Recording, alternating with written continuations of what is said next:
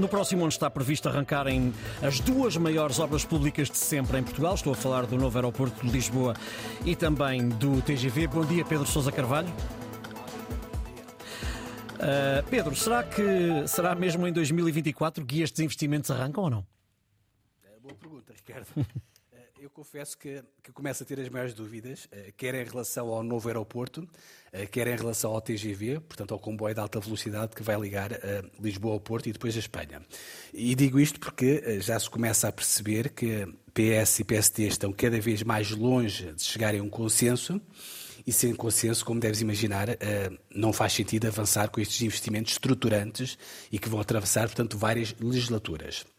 Ainda por cima, eh, com esta agravante, portanto, 2024, portanto, temos hum, várias eleições, é ano de eleições, portanto, temos regionais, temos legislativas, temos europeias, e os períodos eleitorais não são propriamente propícios para este tipo de entendimentos.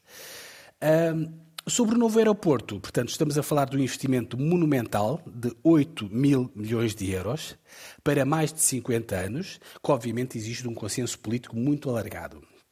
Eh, a coisa no início, Ricardo, até parecia que estava bem encaminhada, quando o Partido Socialista e o PSD puseram-se de acordo sobre a metodologia para a escolha da localização. Eh, mas agora, portanto, que o estudo está feito, o PSD resolveu criar um grupo de trabalho novo, não se percebe muito bem para quê. Eh, como se costuma dizer em Portugal, quando não se quer decidir nada, criam-se grupos de trabalho. Eu até posso compreender uh, que os políticos e os partidos políticos, nesta altura, possam estar indecisos sobre se avançam para a opção Alcochete ou se avançam para a opção de vendas novas, que foram as duas opções mais bem classificadas pela Comissão Técnica Independente, sendo que Alcochete era de longe a melhor.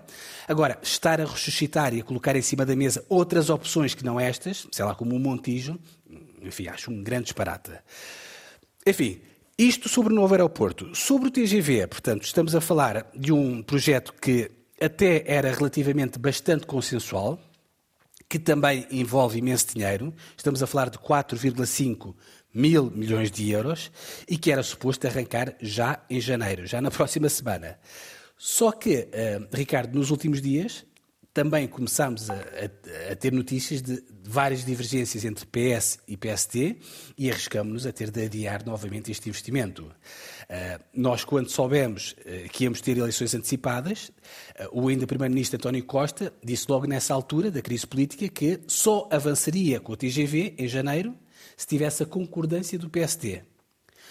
Bom, o PST começa nesta altura a torcer o nariz e aparentemente não está confortável nem com o timing, nem aparentemente com as estações onde vai parar o TGV nomeadamente eh, a Vila Nova de Gaia. E arriscamos, obviamente, a voltar a estaca zero. Eh, sendo que, neste caso, muito rapidamente, do TGV há uma agravante. Porque, segundo o Governo, se o TGV não avançar em janeiro, nós arriscamos a perder 750 milhões de euros de fundos comunitários, que iam ajudar a pagar o investimento. O que acontecer seria um verdadeiro desperdício, seria deitar dinheiro para o lixo. Enfim, Ricardo, perguntavas, portanto, no início se estas obras uh, do aeroporto e do TGV vão mesmo avançar em 2024. Era suposto avançarem, espero que avancem, mas eu confesso que nesta altura já estou a começar a ficar bastante cético, mas, uhum. mas pode ser que esteja, que esteja enganado. Muito bem. Pedro, uh, voltamos a encontrar-nos só daqui a 15 dias. Queria desejar-te um bom final de ano de 2023 e que entres bem em 2024. Um abraço, Ricardo. Um bom abraço, ano. Até lá.